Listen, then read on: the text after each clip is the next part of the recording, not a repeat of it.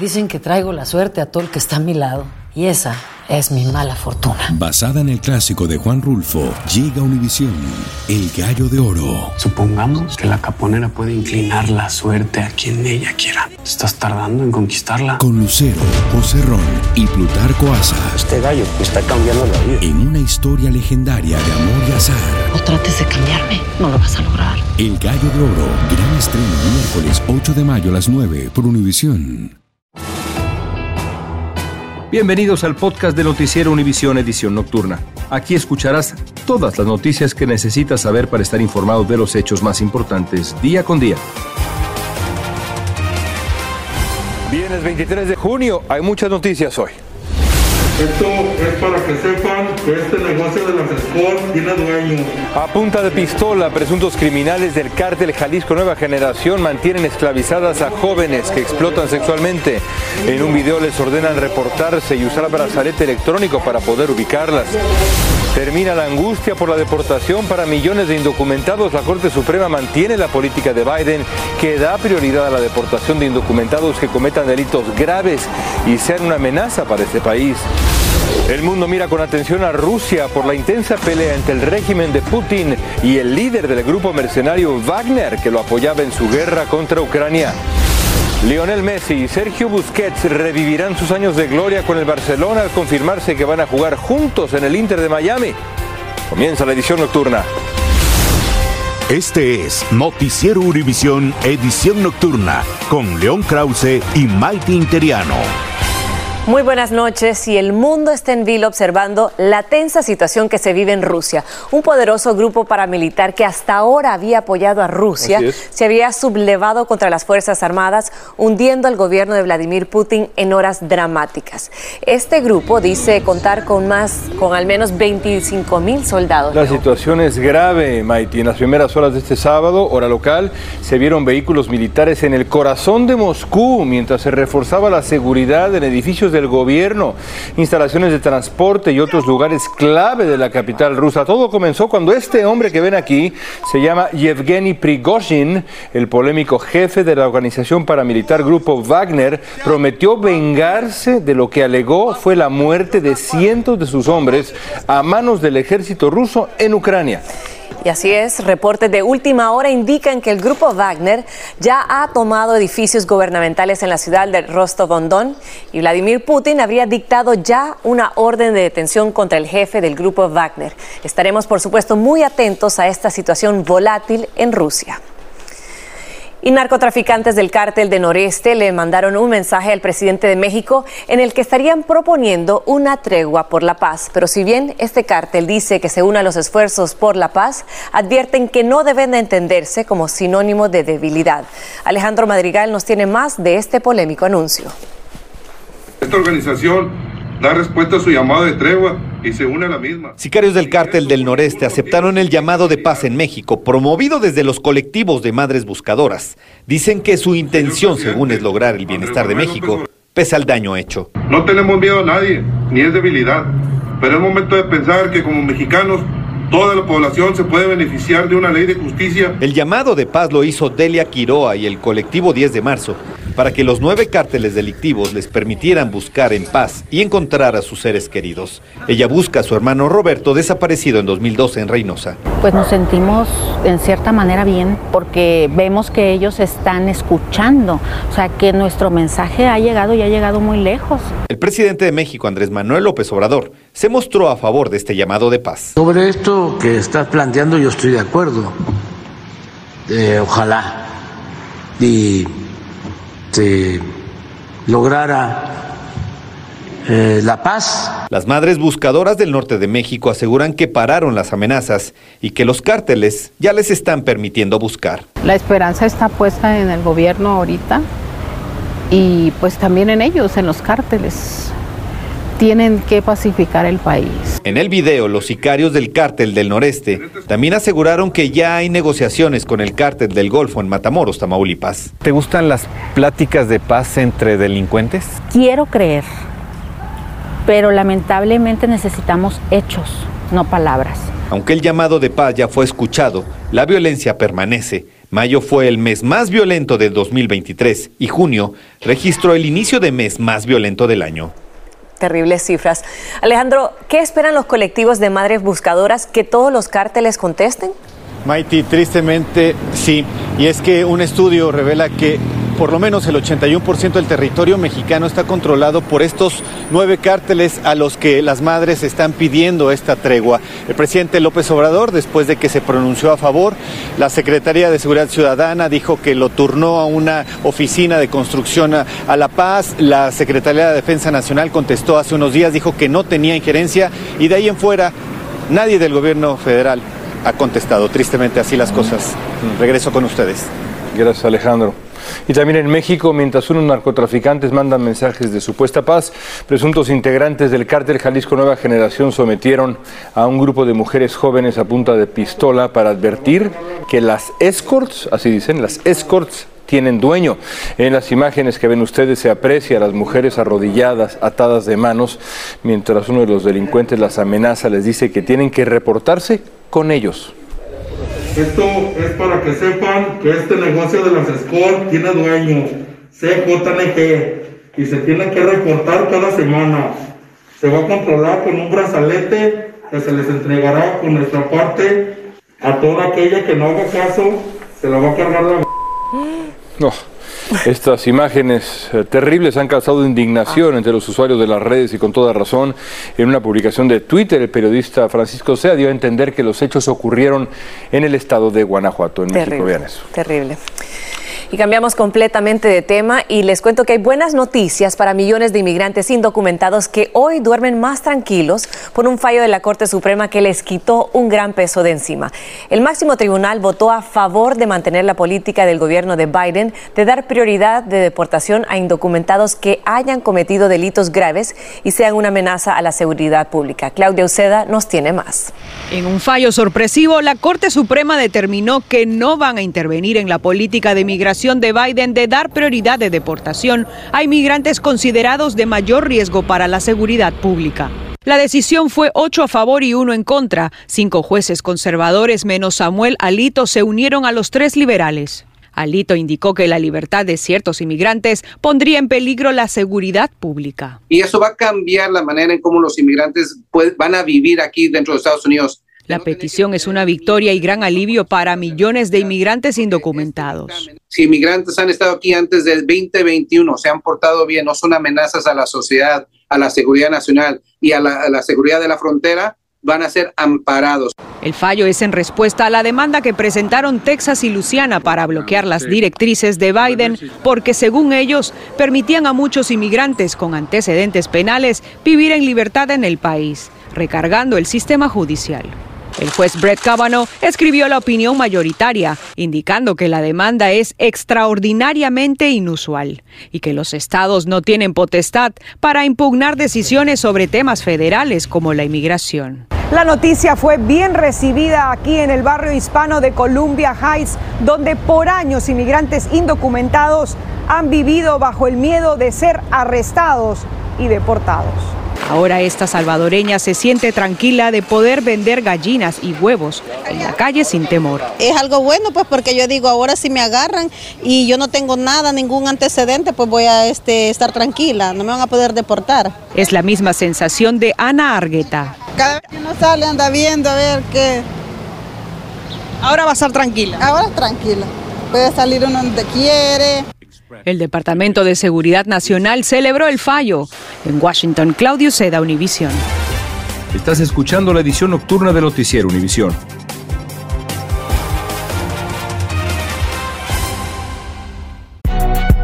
Si no sabes que el Spicy McCrispy tiene Spicy Pepper Sauce en el pan de arriba y en el pan de abajo, ¿qué sabes tú de la vida?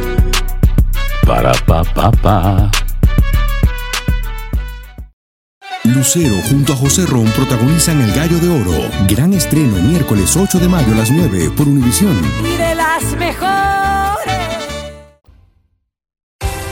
Continuamos con el podcast de la edición nocturna de Noticiero Univisión. Diez niños hondureños están vivos de milagro luego de ser rescatados por las autoridades en las orillas del Río Grande, allá en Eagle Pass, en Texas. Los niños habrían estado expuestos a un calor tremendo de más de 115 grados Fahrenheit. Traficantes de humanos los abandonaron a su suerte. Y una caravana de inmigrantes y activistas partió de Los Ángeles rumbo a Florida para expresar su solidaridad a los indocumentados de ese estado. Enfrentan un futuro incierto por la inminente vigencia de una nueva ley migratoria que cierra muchas, muchas puertas. Juan Carlos González está en vivo desde Los Ángeles con más detalles. Juan Carlos, adelante. Hola León, ¿qué tal? Muy buenas noches. Bueno, pues esta caravana ya se inició y va a durar varios días. El propósito es llegar hasta la capital del estado de la Florida, es decir, la ciudad de Tallahassee, y es precisamente para protestar en contra de esta que es una de las leyes considerada como más severa en contra de la inmigración indocumentada. Vamos a escuchar a Juan José Gutiérrez, uno de los organizadores de esta caravana. Escuchemos qué es lo que dice. El propósito de la caravana es darle el total apoyo a los cerca de un millón de trabajadores inmigrantes indocumentados que se dice que residen, trabajan y pagan impuestos en la Florida. Queremos decirles que no están solos. Vamos a seguir impulsando una reforma migratoria que le dé legalización a este millón de trabajadores inmigrantes. Bueno, y esta caravana apenas empieza. El día de mañana van a estar aquí en Los Ángeles. El domingo va a haber una misa aquí en esta iglesia, la iglesia conocida como la iglesia de la Placita Olvera, cuyo nombre real es la iglesia de Nuestra Señora Reina de Los Ángeles. La misa será a las 12 del día. Después partirán al estado de Arizona, luego Texas y así hasta llegar a la capital del estado de la Florida. Por mi parte es todo. Regreso ahora contigo al estudio, Mikey. Muchísimas gracias, Juan Carlos. La idea es llegar antes del primero de julio que entra en vigor esta ley.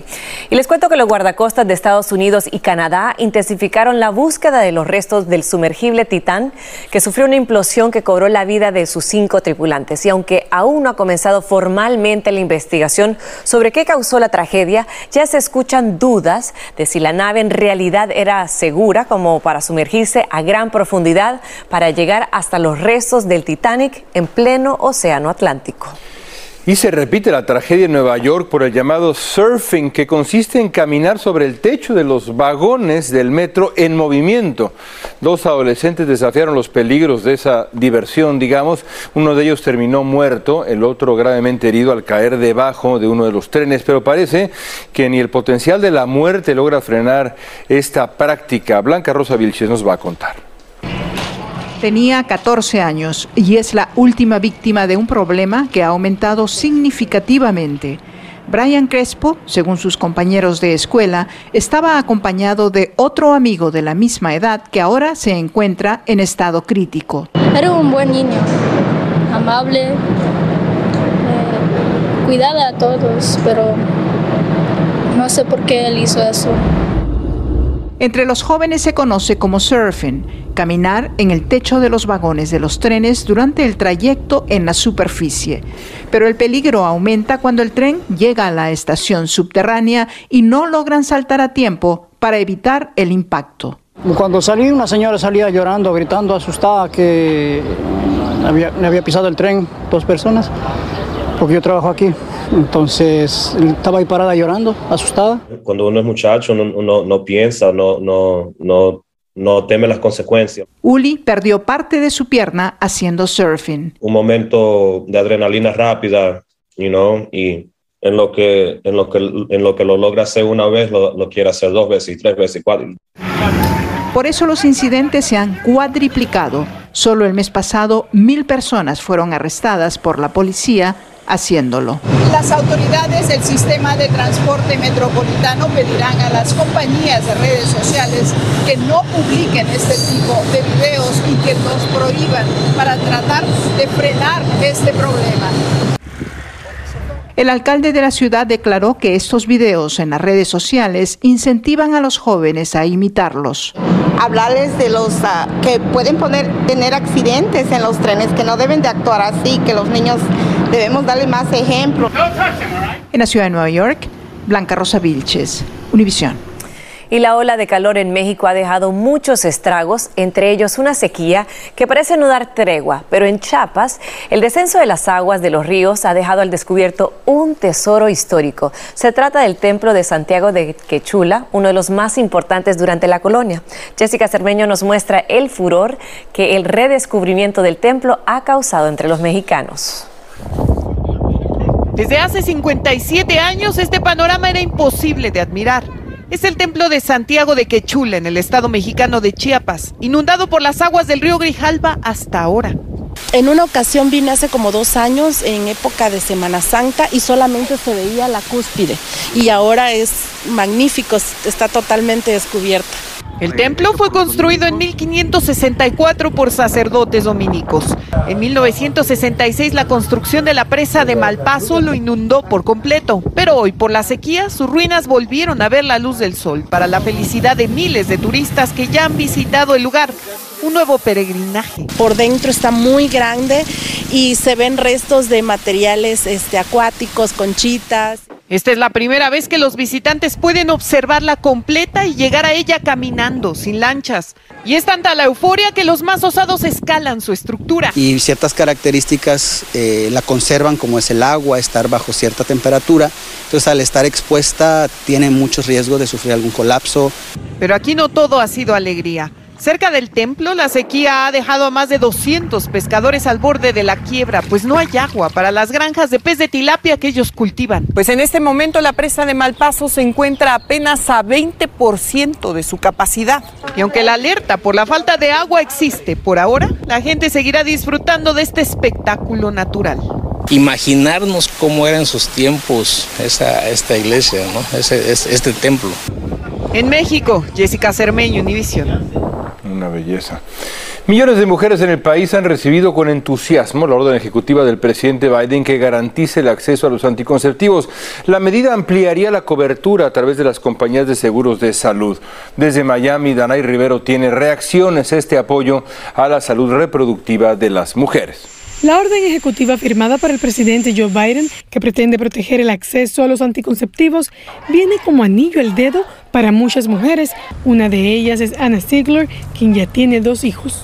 El trabajo te ofrece seguro, pero no tienes el, dinero para comprar una pastilla anticonceptiva. Puede, no sé, alguna, dependiendo la marca, puede salir 50, 70 dólares.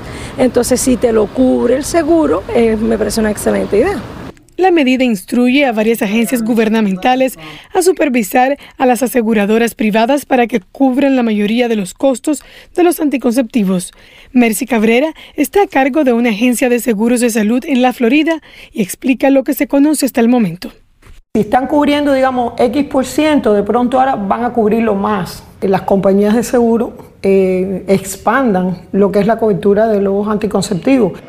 Bajo la ley sanitaria Obamacare, se exigió que la mayoría de los planes de seguros cubrieran al menos un tipo de anticonceptivo por categoría sin copago. Pero con esta medida se cubrirían todos los anticonceptivos aprobados por la FDA y se reduciría el costo. El ampliar el acceso de los, anticonceptivos, la pastilla anticonceptiva, sin necesidad de una receta médica. La iniciativa también pide reforzar el acceso de los veteranos y los empleados federales a los métodos anticonceptivos, entre otras disposiciones. Biden plasmó su firma un día antes del aniversario del fallo del Tribunal Supremo que anuló Roe vs. Wade, que estableció el derecho constitucional al aborto en Estados Unidos en 1973. Los métodos anticonceptivos son muy utilizados en Estados Unidos. Las estadísticas más recientes muestran que aproximadamente el 65% de las mujeres de 15 a 49 años lo utilizaron de 2017 a 2019, según los Centros para el Control y la Prevención de Enfermedades. Desde Miami, Florida, Danay Rivero, Univisión. Gracias, Danay. Y tras 12 días de intensas labores de reconstrucción, hoy el tráfico comenzó a fluir de nuevo en el tramo de la carretera interestatal 95 en Filadelfia, que se derrumbó tras una explosión de un camión cisterna. El Departamento de Transporte gastó unos 3 millones de dólares para resolver temporalmente esta emergencia vial. Y lo hicieron rapidísimo. Continuamos con el podcast de la edición nocturna de Noticiero Univisión. Pues el Inter de Miami va en serio porque concretó el fichaje del mediocampista español Sergio Busquets para jugar junto a Lionel Messi en la Liga de Fútbol de Estados Unidos. Son amigos cercanos, jugaron juntos 13 años en el mejor equipo del Barcelona, la verdad la mejor época. Ah. así es. Ah. Busquets termina su contrato con el Barça a finales de este mes. Era un equipazo, Mighty. Ok, Lo era. ok. Y bueno, señores, el cumpleañero del día de hoy, Lionel Messi, ya tiene un mural en Miami, en el icónico Distrito de Arte de Wynwood. La pintura, como pueden ver en pantalla, abarca toda una pared y en ella se ve al legendario futbolista argentino vistiendo ya la camiseta del Inter y los shorts albiceleste. Qué buen regalo de cumpleaños. 36 años cumple Messi. Gracias por escucharnos. Si te gustó este episodio, síguenos en Euforia, compártelo con otros, públicalo en redes sociales y déjanos una reseña. Si no sabes que el Spicy McCrispy tiene Spicy Pepper Sauce en el pan de arriba y en el pan de abajo, ¿qué sabes tú de la vida? Para, pa, pa, pa. Dicen que traigo la suerte a todo el que está a mi lado. Y esa es mi mala fortuna. Basada en el clásico de Juan Rulfo, llega Univisión, El Gallo de Oro. Supongamos que la caponera puede inclinar la suerte a quien ella quiera. ¿Estás tardando en conquistarla? Con Lucero, José Ron y Plutarco Asa. Este gallo está cambiando la vida. En una historia legendaria de amor y azar. No trates de cambiarme, no lo vas a lograr. El Gallo de Oro, gran estreno miércoles 8 de mayo a las 9 por Univisión.